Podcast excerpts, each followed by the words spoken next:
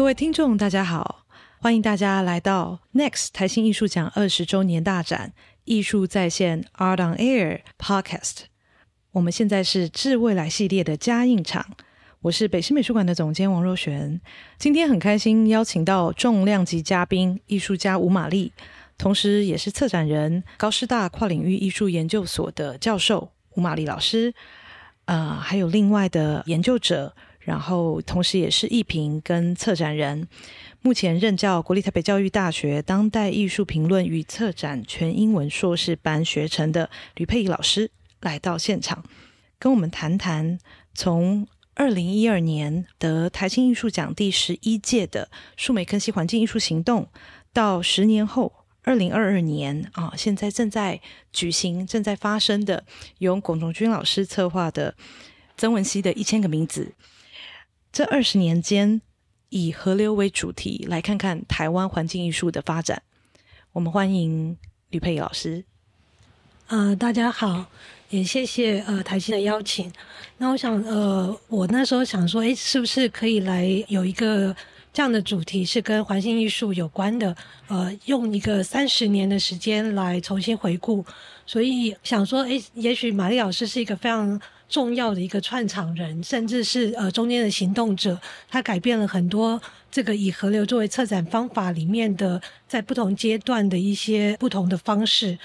那呃，因为去年我也做了这个北线文化中心九零年代的展览的一个研究，所以就看到一九九四年的环境艺术，然后一九九五年的淡水河上的风起云涌，以及一九九七年的河流。那在那个时代。我觉得这个主办单位和这个当时称为责任一评的这个策展人，他们非常希望是不是可以把观众带到日常生活的场域，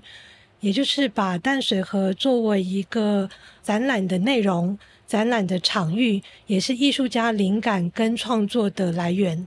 所以这样子结合之下，其实会让台湾在当代艺术的创作里面，从美术馆或是室内的空间，直接走到了户外。在那个年代，比较像是一个呃现地制作的那个概念。但在那个时代，其实玛丽老师也跟着呃一九九四年的这个环境艺术的策展人倪在庆到了现场。那我想这一段可以请玛丽老师来谈一下，作为一个在现场的这样的一个参与者，对于那个展览有什么样的一个印象？嗯，我当时其实只是一个观众。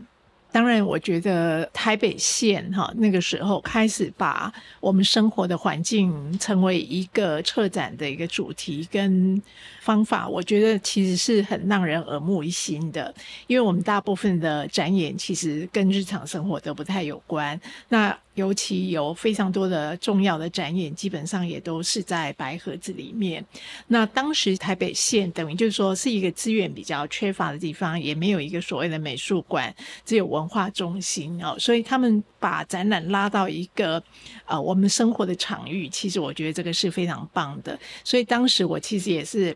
抱着一个很大的好奇，然后去看展览哦。那当时呃他们主要的是在。其实是忠孝桥下面哈，那个那个地方其实一般的人不会去的地方，然后把那样的一个环境作为一个创作的一个场域，其实我也觉得是蛮好的。对，但是因为我想在台湾来说，在那个年代，呃，我们可能对先帝制作的那个挑战哦，没有那么意识到。其实，尤其在第一年的时候，我们会看到有很多的作品。也许想法很好，可是因为那个他要克服的那种，在那个场域里面，不管是淡水河本身，它会有潮汐的问题啊，或者是风的问题啊，或者是那个泥泞的问题啊，还有很多的野狗这些问题，其实都是要克服的。那我觉得那个时候看很多的作品，那种感触就是会觉得说，哎，艺术家其实。是蛮有想法，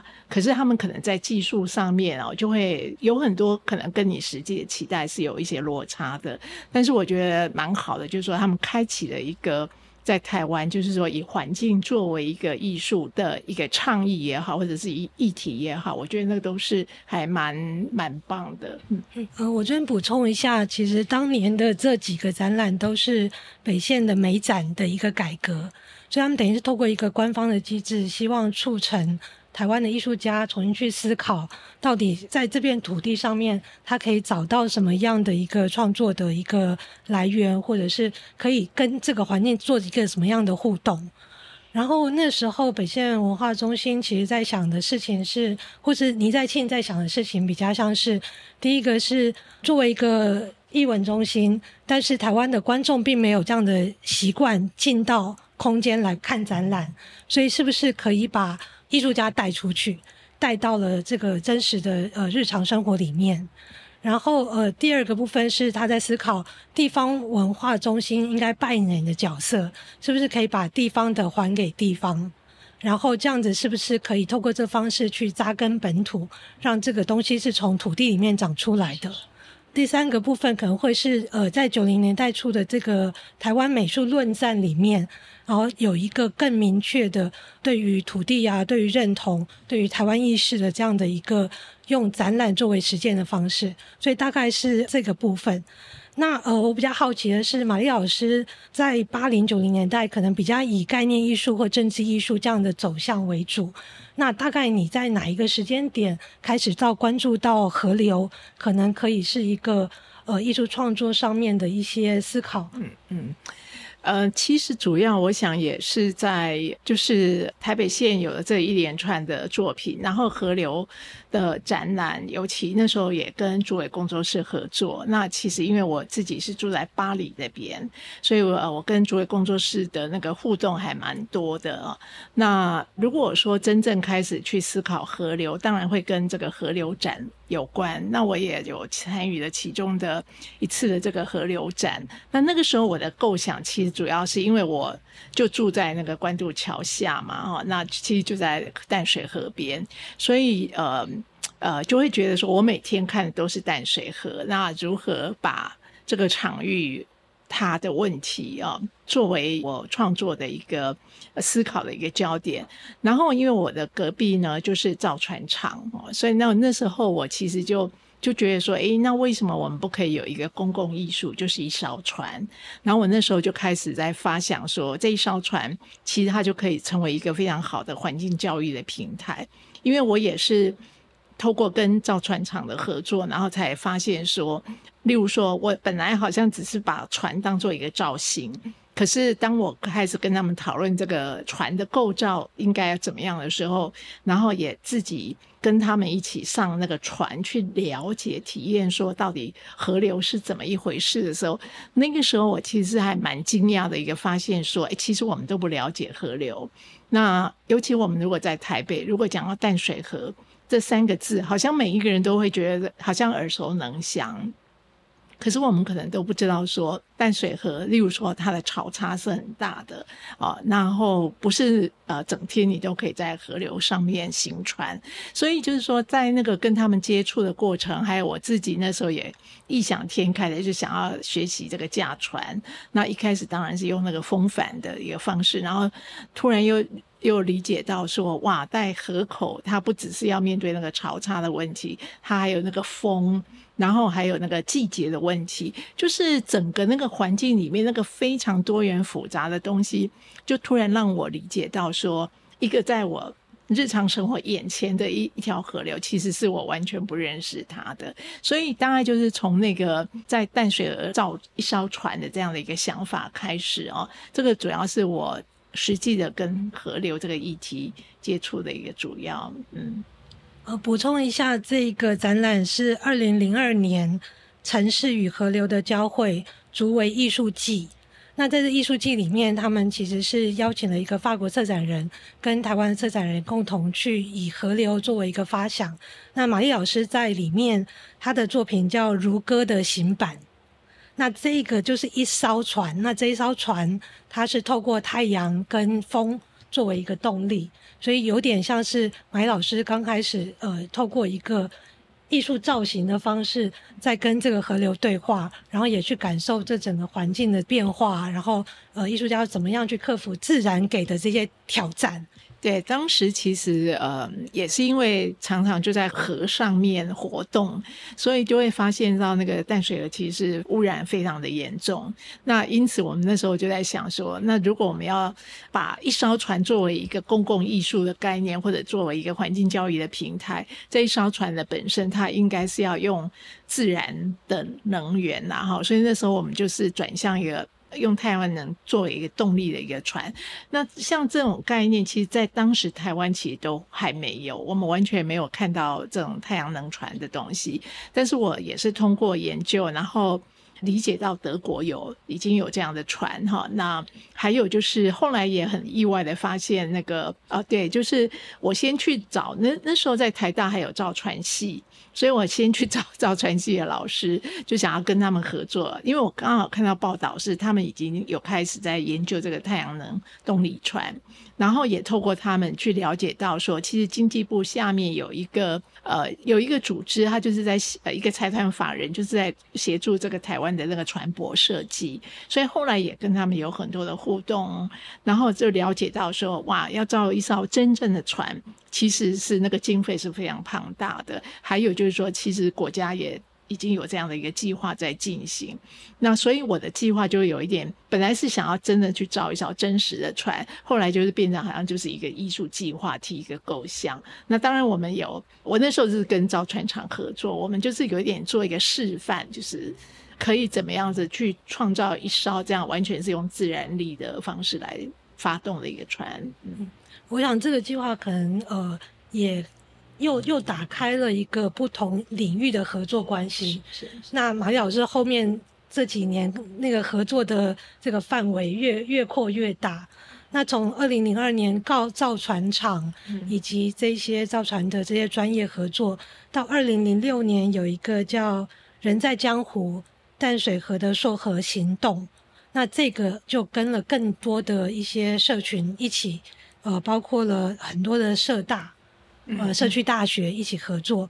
那在这里面，其实就可以看到后面，呃，跟以河流作为方法，然后先从溯溪开始去理解每一个呃河流每一个区段到底发生了什么问题，然后再来做一些呃不同的讨论，嗯，或者是在呃进一步的做展览，或是在做一些倡议行动。那老师要不要谈一下这一个展览？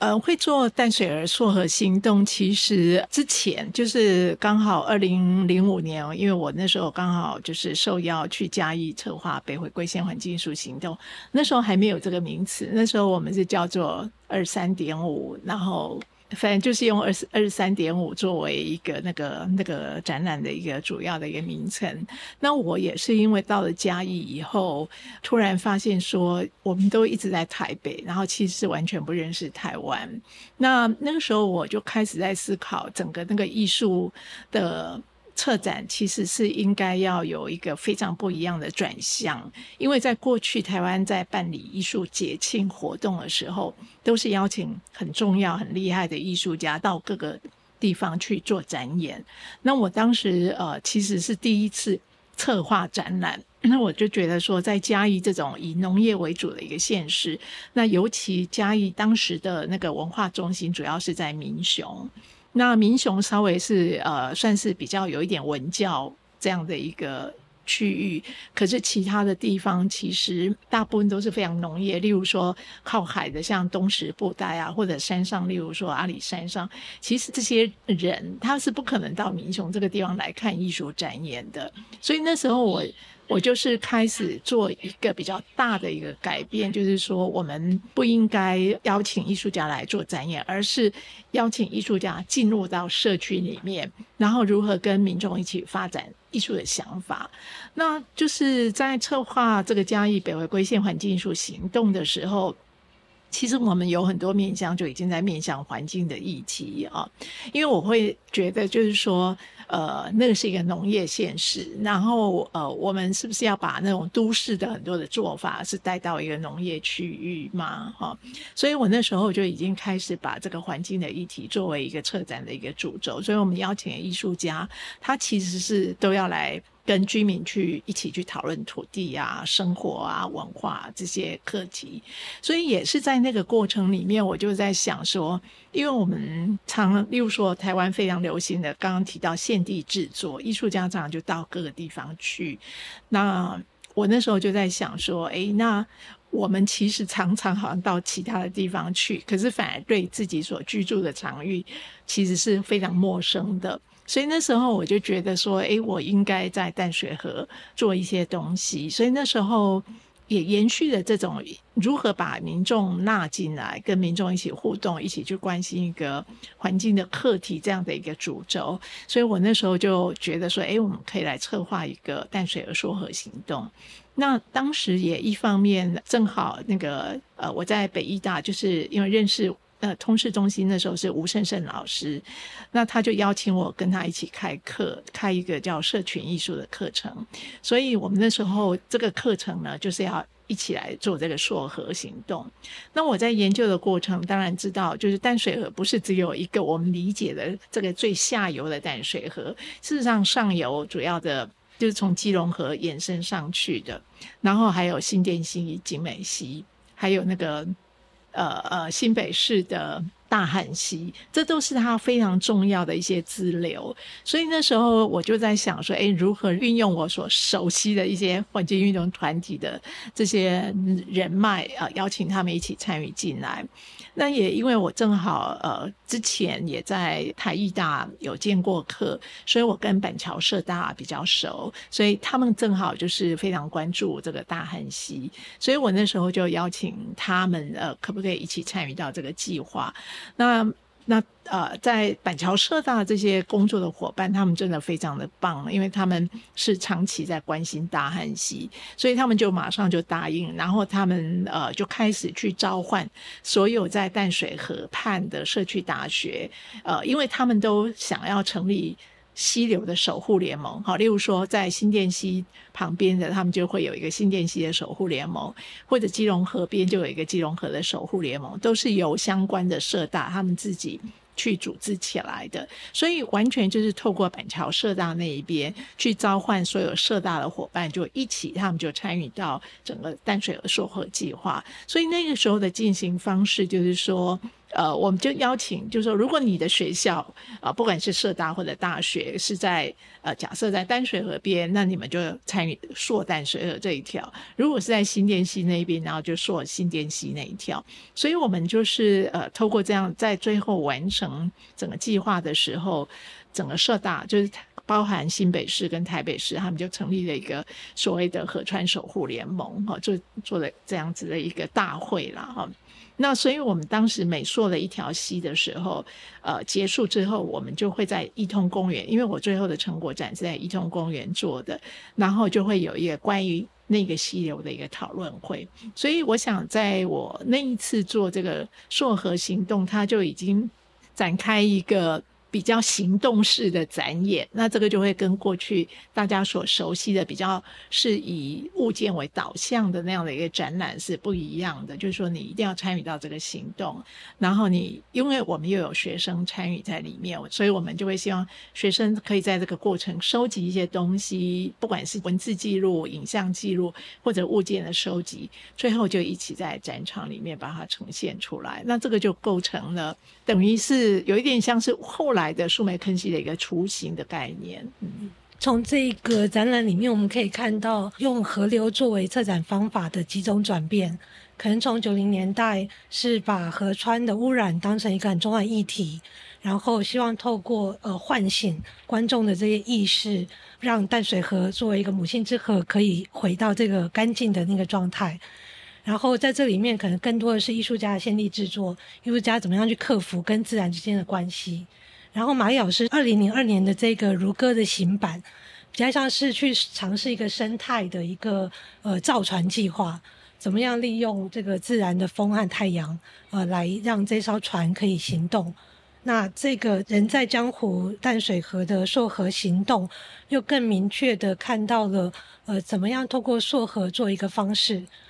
然后结合了在地的社区大学。把教育的现场拉到了淡水河的现场，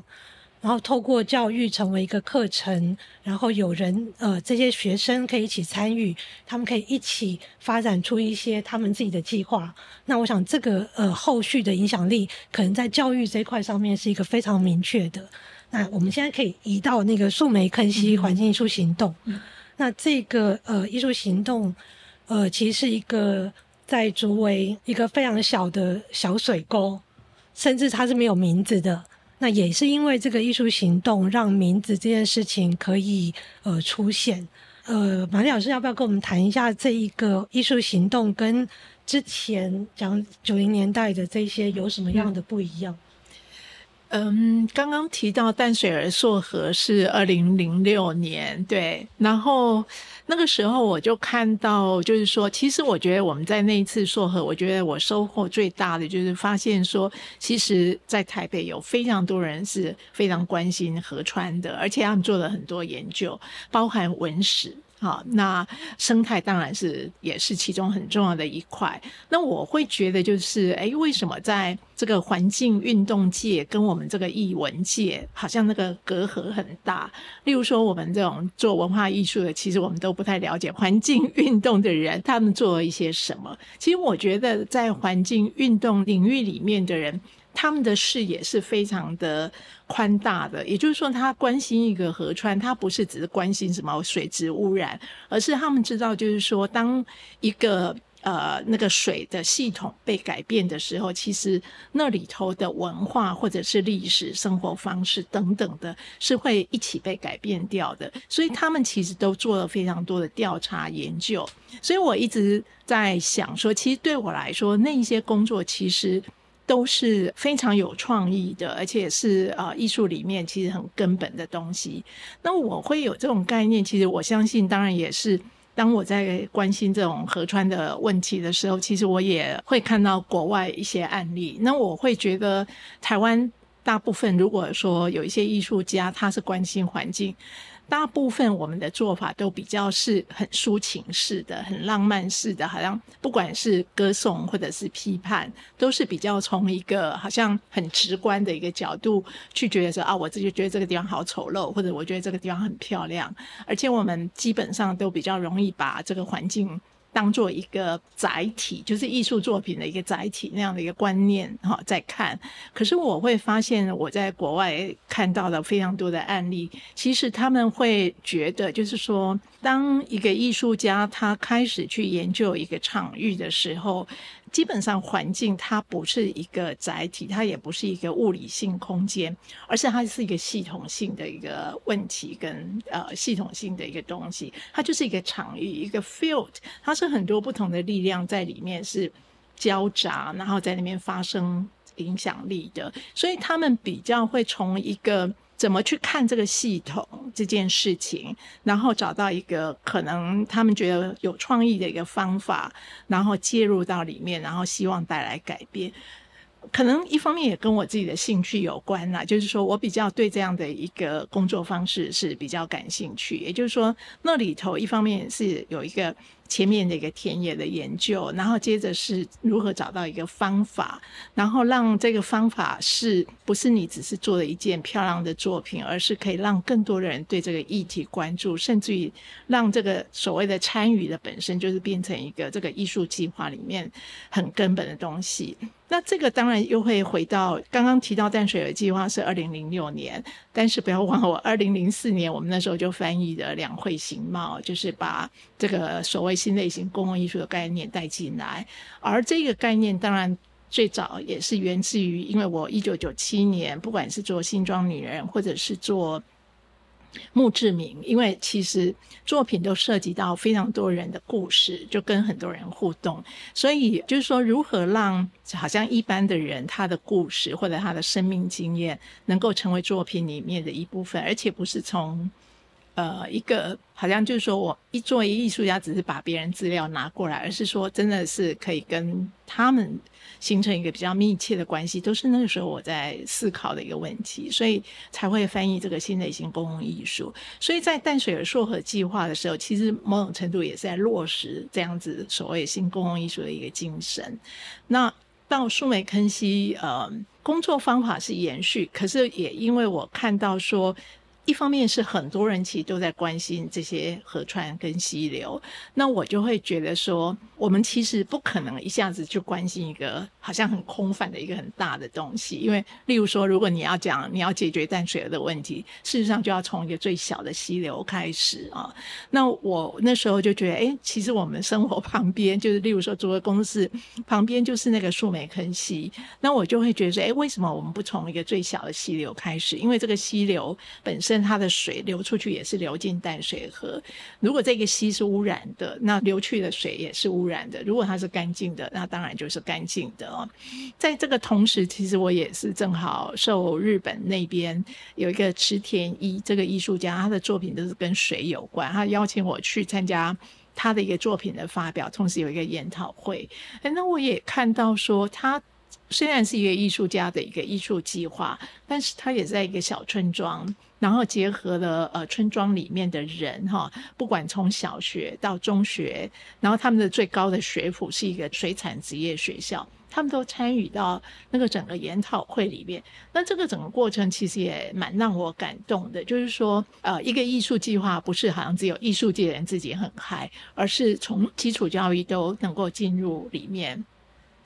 所以后来我们呃在想树梅坑溪的时候，我一开始其实也是因为就是那个吴春和哈，他是住在竹围，他也是刚好有一次就跟我提到说，哎，我们都是在淡水参与环境运动的哈，每次淡水那边啊有什么要抗争的，好像我们都会去参与。那他就告诉我说，哎，可是我们竹围自己本身就有很多的问题，那他特别是提出说，这个树梅坑溪它就是。一个所谓的竹围人的母亲之河，因为在没有自来水以前，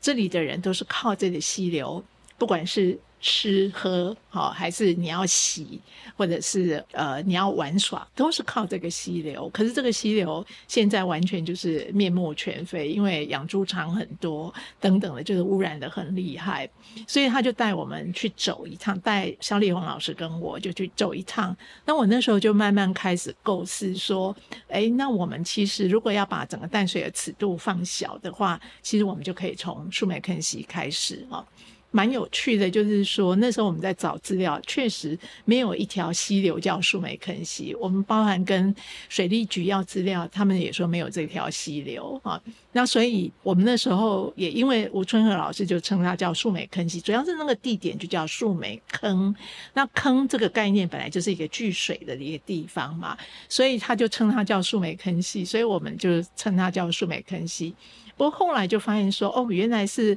在地的人是其实叫它叫大坑沟，就是大坑沟，就是一个水沟的概念。所以所有家户用水排水本来就是在这个溪流里面的哦。所以我们在跟大家讲这个呃树莓坑溪，没有人知道什什么叫树莓坑溪，或者没有人知道哪里有一个树莓坑溪。可是经过我们的行动，这个行动刚刚提到的，因为别人的那个那个典范，所以。我那时候一方面也觉得说，因为这个是呃要从改变环境开始，所以一定要结合所有的学校。那我们在地有小学、有中学、有大学，我觉得这个就是我们最大的一个财富哈，可以怎么样把这些资源可以拉进来，大家一起来关心，所以就成为后来整个那个行动的一个样态。那在这个过程里面，也同样的，因为我自己也是。不了解什么什么水利工程，那我一开始除了关于那个污染的问题，到底应该要怎么样处理，还有就是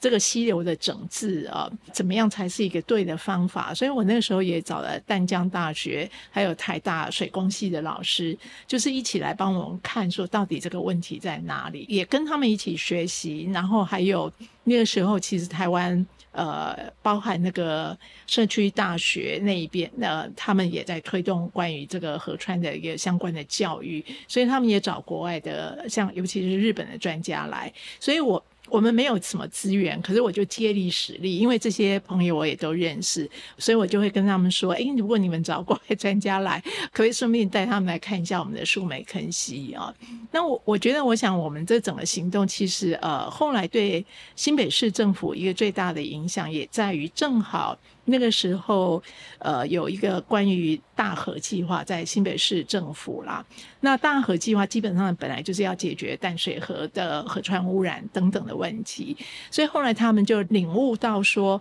解决淡水河问题不能只用一种方法，而是他们发现说，哎，果然。每一个溪流或者河流，它的尺度不一样，因为你不能用解决淡水河或者大汉溪的方法来解决树莓坑溪，因为是完全不同 不同的尺度、不同的一个环境条件等等。所以后来在这个大河愿景里面，他们就。找了几个不同尺度的溪流，作为一个他们未来要改造或者是让这个环境变得更好的一种典范哈。那树梅坑溪也因为我们当时的努力，所以它也成为这个示范和溪流里面的一块。那我想这个大概是我们所带来一个最大的影响，在当年。那个二零一零年，等于是树梅坑溪环境艺术行动正式启动。申请国议会，但是他们在前一年二零零九，其实就有开始呃，这样自己主主动的去筹划很多的这些呃调查呀、探勘的这些行动。然后我自己也是二零一零年从英国念博士回来，我就搬到了竹围的小山丘上面，所以我也是成为树梅坑溪之友。然后那个年代也因为呃玛丽老师的这个行动，我自己在北艺大兼课的那个课程，其中有一个叫艺术与社会研究，我们也有一群学生去参与，然后最后每个人都做了一些作品。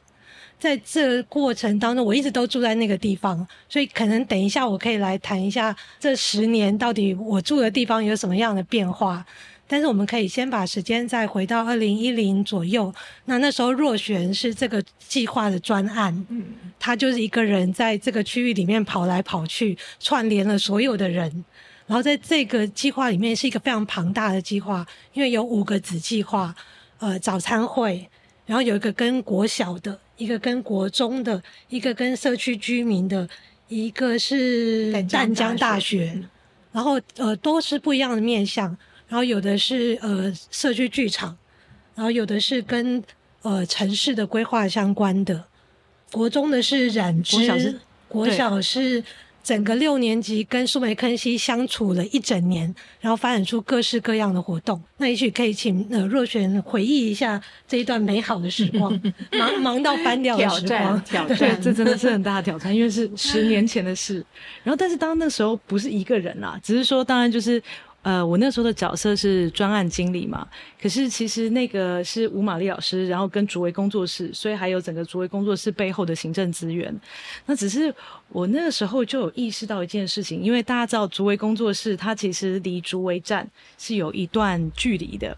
然后离整个竹围的社区其实是有横跨一个大马路，然后才会到呃大家平常会在那边聚集的地方。所以那时候在那边走跳的时候，本来一开始还没有到竹围的时候，就觉得说，哎，这个应该没什么问题嘛，因为竹围工作室就是位在呃位在竹围，那我们要做的这个溪流就是在这边的溪，所以应该是一个很容易可以拓展的事情。但是实际上在做以后，就发现其实真的没有像想象中的那么简单。因为虽然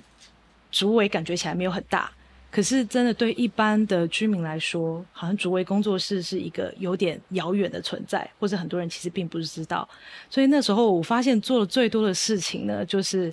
怎么样去让大家认识到，哎，这里有一条溪，然后我们在这边做什么。然后有时候当你在讲的时候呢，就会。大家也会觉得有点困惑，想说：哎，你们不是艺术组织吗？那为什么现在来做这个跟溪有关的事情？还是你们是环保组织？对，因为大家要认识一件事情的时候，第一件事情你就会很容易先把它做分类嘛，这样我比较可以去理解说到底是什么事情。对，然后所以后来我就意识到说，好，也不需要去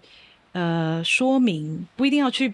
先帮自己定位是在做什么，然后就是先跟居民交朋友。所以那时候就是呃，因为树莓坑溪它从上中下游嘛，所以在中游那边其实有非常多的那个开心农场农园，然后很多人在就是沿着溪流种菜，然后也有养猪场，然后当然呃上游的五仔厝那边其实也有一些比较资深的，就是在地住很久的居民，然后下游的话就比较多呃新住民。然后当然就是各个职业专业的人都有，对，所以那个时候就觉得，嗯，透过这样子的一个行动，去跟不同的社群的人连接，这件事情好像真的可以让一个是艺术的疆界，它好像可以更加的扩展。然后另外一方面是觉得好像，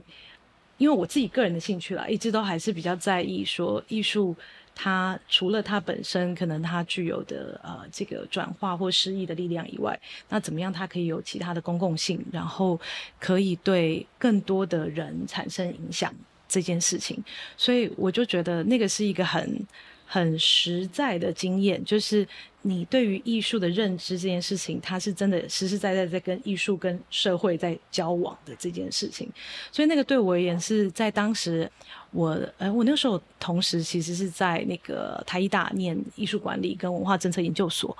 然后会开始做这个专案。那个时候也是刚好就是我在还没有进研究所之前，我有去旁听玛丽老师的课。然后就是上新类型公共艺术，那就是真的是完全开启我的另外一个视窗。对，因为我本来以前对环境这个区块是一无所知，很茫然。对，然后所以是在那个时间点，后来才开始去接触这些东西，然后就意识到说，嗯，其实是有可能可以透过艺术力量去做这些改变。对，然后其实刚刚。我应该要讲一下那个整个树莓坑溪环境因素行动到底包含哪些面向，对不对？好，简单的再讲一下，到底总共五个子题。啊，五个子题呢，其实主要刚刚呃讲了，就是以竹围国小的话，就是我家门前有条溪，那那个是以竹围公司是肖丽红老师，然后跟呃竹围国小的那个当时的六年级的学生的一整年的呃课程的一个结合，所以在那个课程结束后呢，其实他们的毕业典礼基本上就是以树莓坑溪为题。然后还有包含当时是杨志富老师有带着大家学生们怎么去呃去认识溪流以后呢，去从溪流来做一个创作。然后另外的话就是跟竹围国中的合作是，呃是透过那个植物染与植物有染，那是他透过竹围国中的社团课，然后有两个老师，就是那个辛佩金老师，然后跟张慧丽老师两位老师，然后呢那个时候是透过因为植物。就是溪流的旁边就会有植物嘛，那植物染这件事情又是跟水质很息息相关，所以那时候一开始的想法就是想要透过植物染这样子的一个媒介，去让大家意识到，呃，这个溪流它本身的一个状态。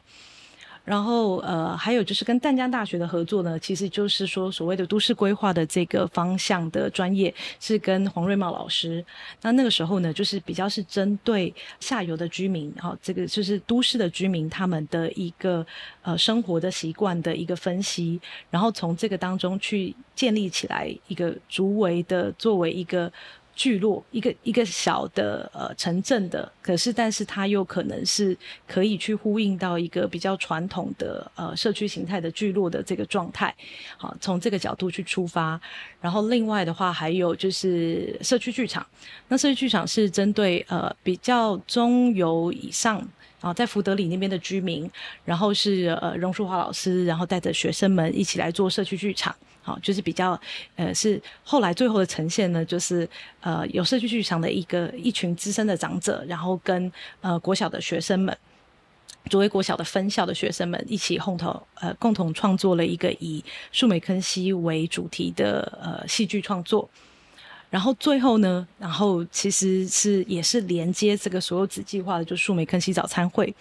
那树莓坑溪早餐会呢，是每个月举办一次，就是沿着呃树莓坑溪的上中下游，找寻不同的地区，好不同的地方，然后会以当月的当令的食材，然后是在地生长这些食材，我们去发展食谱，然后邀请在那个区域的附近的居民一起来吃早餐。好，然后吃早餐的时候，我们就可以一起来聊河流，然后认识不同的议题，所以是用一个很轻松的方式来让大家接近这个溪流。那那个时候，我记得会要做树莓坑早餐会，也有一个很，我觉得那个时候玛丽老师有一个很好的，这个是很好的策略啦，哈，就是说，因为所有的这些刚刚说的那些子计划，它其实是在竹围的当地发生的，那但是这个效益它。它很重要，是要在当地扎根，但是同时它怎么样可以外扩它的影响力，让大家知道这边是有事情在发生的，然后也会有更多资源进来。那我觉得早餐会它就做了一个这个很重要的功能，就是它是每个月有一次机会可以对外让大家知道说，哎，这边有这个活动，然后你可以用一个很轻松、很简单的方式来参与，然后你可以吃到好吃的东西，然后可以认识新朋友。然后我都记得，因为我其实这个计划应该是从诶开始了几个月以后才开始加入的。那我一开始的时候是我自己也是有收到树莓肯西的这个早餐会的这个邀请，然后收到早餐会的邀请，其实是你你会觉得很清新，因为那个早餐会的视觉就是会有一个当月的食物的一个插画，然后会有一个主题，好，可能今天是呃以这个土地公庙为主题，或者是以河川日为主题，那。从这样子，他就有一个会让人很心痒、很勾起来兴趣，会想说要去一探究竟的这种感觉，然后后来就真的加入了。好，好，呃，数媒科技环境艺术行动可能还要带进一个很重要的机构，就是呃，竹围工作室。那竹围工作室的负责人肖丽红老师，其实有参加一九九四年的环境艺术行动，然后一九九七年的河流。这一个展览，其实竹围工作室是其中一个重要的据点，他们一共有五个不一样的据点。那刚刚谈的二零二零的这个竹围艺术季，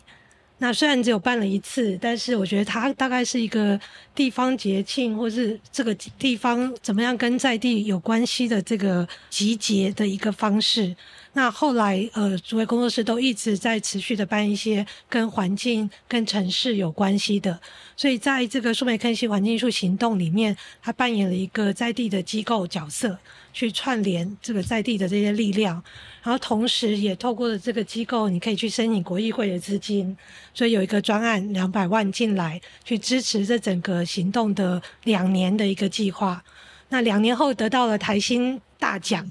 呃，应该是一百万吧。嗯，一百万对，那一百万又投注到回这个计划，所以就从二零一二到二零一四，又让它延续了两年。那最后的这两年，基本上都是作为工作室那边他们在做一些执行，然后是持续的在跟这条溪、跟着整个社区有一些更多的一些互动。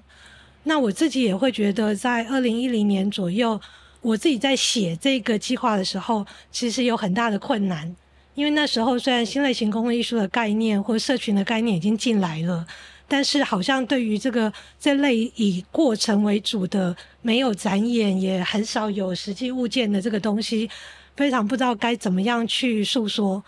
所以刚刚讲到那个嘉义北回归线环境艺术行动，其实有入围台新，但是当年的评审讨论结果觉得说，好像跟国外的案例比起来没有很厉害。那终于在二零一二年的时候，呃，数美科技环境艺术行动用一个更大的集结、更大的力量、更跨领域的方式，然后让台新的评审这个就一致同意，给了一个这个大奖。那我想这个是一个很重要的，透过一个奖项做一个肯定，让一个艺术的类项这种只注重过程，呃，不注重结果的这样子一个类艺术类型，可以被大家所肯定。所以我们现在可以看到说。呃，龚老师正在进行的那个曾文熙的一千个名字，他们这三年来做了很多的在爬山啊、猎人带路啊、这边种田啊，然后下游什么探勘啊，这些东西可能在十年前大家都会说那个不是艺术，那艺术性在哪里？所以其实十年前我们在处理呃树莓坑溪的时候，其实花了很大的力气在梳理。这个艺术类项怎么样可以拓展艺术的语言？然后这个艺术的可能性在哪里？怎么样让艺术可以在日常生活里面跟每个人发生关系？我想这个会是苏美坑西环境艺术行动在那个时间点，我一直把它当成一个非常重要的一个里程碑的展览。其实它就有非常非常非常多的面向可以去诉说的。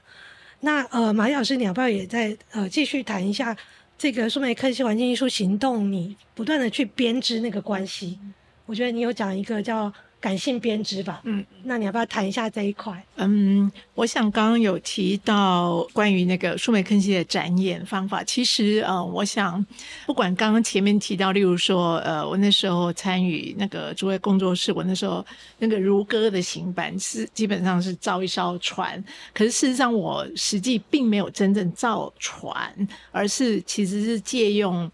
呃造船厂的船，然后我们把那个太阳能。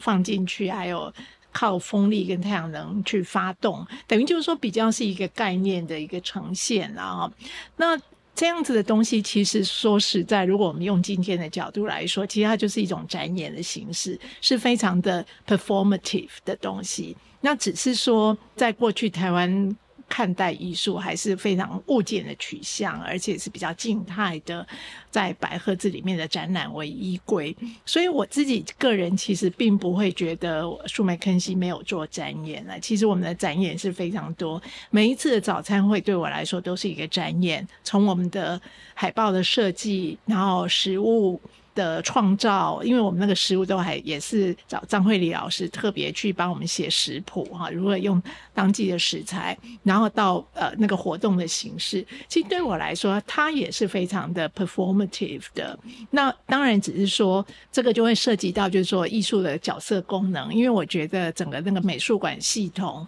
它过去当然就是如果我们去看那个整个历史，它本来就是跟整个那个收藏艺术的收藏，它是连接在一起。的，也就是说，呃，因为要涉及到收藏，所以我们就会非常的物件取向，甚至于非常的在乎你这个物件制造的，不管材料能不能持久保久，然后还有技术等等。也就是说，我们的整个那个美学观，其实是非常的受到这整个收藏系统的影响，形塑的一个所谓的博物馆的概念。因为博过去的博物馆也是非常的是用。呃，所谓的典藏物件收藏作为它的一个基础嘛，可是，在当代的一个博物馆的概念，其实已经会更强调一个所谓异态的博物馆，也就是说，那个异态的博物馆是一个更流动性的、更开放性的，让各种可能性还有各种。不同，呃，因为在当代，其实我们已经创造非常多种不一样的呃不同的一个美学观，例如说那个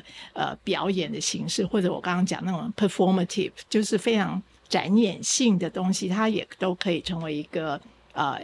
艺术的一环。好，那这些东西，其实我觉得我也其实因为我是来自那种观念艺术的背景，所以我们本来就不是那么的以。创造一个物件作为一个所谓的呃唯一的艺术的一个表现方式，所以我我其实是觉得，不管我们过去我所进行的一些计划，其实我觉得我的东西都是那个 performative 是非常的强的。那那个 performative，你如果我们用 Grand Caster 的解释，它其实指的就是说，它是一个时间性的一个实践，然后那个实践的本身。也不是传统的表演，就是说只是在展演自己的技术有多厉害，而是在那个那个实践的本身，其实它背后是一个行动，然后这个行动的本身其实是那个政治意涵是非常强的。我想这个大家都是非常一贯的我的作品的一个方法。我想，呃，从数媒科技环境艺术行动之后，呃，这样的一个社群艺术基本上已经变成了一个。呃，很普遍的一个艺术形态，然后当然也被很大量的艺术技所使用。那呃，我们看到就是最近这个曾文熙的一千个名字，我想呃更有意思的是，他当然是程序了很多关于河川的一些思考，包括怎么样透过一个流域来看待，然后当然还有也是苏梅肯西所做的为流域做一个倡议的行动，然后让去聚集更多的人。那我想，呃，在曾文熙的这个部分，因为我前两天才在龚老师那边演讲，然后也跟跟老师做了很多的讨论。那我觉得比他更特别的地方，可能会是他们在前期做的这个猎人带路，整个去用原民的观点去重新看待那一个上游每一个名字，其实每个名字都会连接的非常深刻的历史文化记忆。那当你把这些名字再重新的找出来，这个名字就会产生一个很不一样的地图。那那个地图是一个立体的，然后它又透过了上游、中游、下游，把一个整个河川的各个不同的面向都一起展开。那呃，因为之前这个台新的这个展览里面有一个这个流域行动，然后有把这两条河放在一起了，那有做一个万物议会嘛。那是不是马丽老师也可以呃讨论一下这两条河你怎么看待？嗯，这个两不能当做两条河，因为曾文溪其实是一个非常长，然后呃，苏梅坑溪其实是很短。那我想，就是苏梅坑溪是一个非常连接在地居民的一个行动啊。那我想，在龚老师做这个曾文溪的这个整个行动里面，他当然结合了非常大量的南艺大这边的艺术家或者老师，然后也当然连接了非常多的，例如说刚刚提到周族这个社群哦。的整个那个研究，那个是一个非常长期的一个计划。我想那个就行动的规模，呃，是不可同日而语啦。我想他们做的是更厉害的事情。不过我是觉得，当我们在谈环境，或者我们在讲土地，或者我想大家呃，有时候非常容易的太用一种很僵化的一个概念去理解地方哈。可是我想所谓的流域行动，它其实对我们打开的。呃，不只是重新认识这个土地或者这个环境，我觉得还更重要的就是说，因为刚好我二零一八年策划台北双年展，那我们就把后自然的概念拉进来，然后也是。呃，因为我后自然这个概念也是援引那个拉图尔他所提的，那他其实在谈的，就是说，今天我们不应该是在谈什么后现代，而是一个后自然的一个时代。而后自然里面，其实当然就会涉及到关于人类史的概念，也就是说，今天我们在讲环境的时候，它其实涉及到是整个。呃，宇宙环境的这个生态系统，因为人的介入而带来了一个非常大的一个改变，然后重新去反省人在这个宇宙环境里面的位置。好，那我想这些计划里面，呃，它一方面有点是让我们重新去面对我们真实的这个环境系统这件事情，可是我觉得更重要的也是在于重新去。把人的那个位置降低啊，就是说，我们只是这整个宇宙环境里面的一个元素，那我们到底如何去带来那个新的一个修补了啊？所以，我想这这些计划都涉及到这样子的概念。所以我那时候在做这个后自然策展的时候，其实我在那个写的那个论述里面，呃，我就援引了那个。安娜庆，呃，他的那一本书就是《末日松茸》这本书，它里面其实谈的那个概念，我觉得是对我非常具启发性的。因为其实当我们去看环境所产生的问题，就是人对对这个环境所带来破坏，其实都会蛮悲观的。那他的书就在谈这个资本主义的这个末日世界的可能性到底在哪里？也就是说，当这个环境被破坏殆尽的时候，到底呃？大家又如何在这里生存呢？那它其实就是用松茸那个菌丝体作为一个概念，我就觉得很棒。就是说，它其实就是通过这些研究，我们就会发现，其实这个宇宙那个最小最小那个元素，其实就那个菌丝。所以这个菌丝是无所不在，而且它也不需要空气，它也不需要水，它就自然存在在这个宇宙里面。所以有一天，即便这个世界已经没有人了，没有动物、植物了，菌丝还是存在。然后它又会让这个宇宙又重新恢复它的一个生机啊！所以我我常常在说，我们做的这个展览还包含那时候的后自然，其实。我觉得我们这个展览最大的意义跟价值，就是让每一个人都变成一个菌丝体，然后你不断的重新去连接，因为菌丝体本身就是一个网状的一个结构，慢慢它就会去渗透，去改变这个整个宇宙跟世界了。好，我觉得那马老师这个菌丝体的部分，可能可以做一个小小的那个结束。那呃，我可能用我这十年住在树梅坑溪。这个流域，我看到的一些东西，作为这个菌丝的这个呃效果的扩延。那呃，应该说十年前刚搬来的时候，你看非常明确的看到树梅坑溪是很脏的，那个那个呃河上的污染啦，然后油啊油渍啊，甚至大雨之后，然后那些养猪户会趁机排那个呃这个废水出来，然后那个整个河会非常非常臭。那我觉得大概是。树莓坑溪结束之后几年，大概二零一零年中期，呃，每一次去河边散步，基本上你都可以确保这条溪是非常干净的。然后，甚至很多的不同的时刻，早晨、中午、晚上，你去那个溪的时候，哎，其实都是很不错的。然后，另外一个我觉得很有意思的是，呃，当时有一个在地居民自己做的一些农园，他们叫半插半农。然后这些农园当初的面积没有很大，我觉得现在的面积大概以前的两倍到三倍。所以我现在如果早上去菜市场买菜，我可以买到刚从菜园里面现摘的非常新鲜的蔬菜。那我想，这个就是当年苏梅科技环境艺术行动，希望把竹围变成一个后面是农业，前面是城市。我想这个有诶已经有成功了，因为我没有办法想象台北市有任何地方可以有这样子新鲜的蔬果是从后面的农园直接摘的这个部分。然后另外一个是呃跟在地的这些教育机构的合作，呃小学当年他们十二岁。现在已经大学毕业了，二十几岁了。那他们当年一整年跟那条溪流做所有的活动，英文广播也是在树梅坑溪，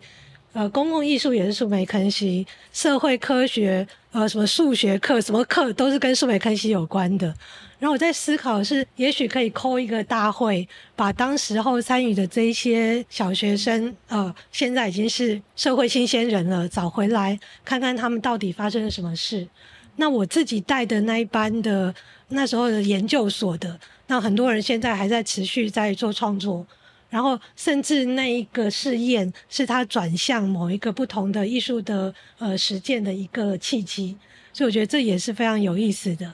那我想，这个环境艺术行动，透过了像马丽老师讲的这个菌丝的串联，然后呃跨领域、跨地域、跨世代，把所有人都一起串在一起。然后在这里面，呃，我觉得河流作为一个策展方式，呃，这里面扮演一个蛮重要的角色，因为你真的在那个现场，你真的跟那个河流产生了关系，你跟这些人，呃，跟。生活在河流边的这些人，呃，大家都有不同的这个呃反思吧，然后有很多的合作，一起大家希望呃促成一些什么。对，我想这是很重要的。是我们树莓坑溪其实现在还是有一个树莓坑溪守护联盟，然后这守护联盟基本上就是在地关心呃这个议题的朋友们所组织。那最重要的一个就是林伯昌老师，他其实住在那个地方，我我觉得可以用他的自己个人的反思来作为一个代表，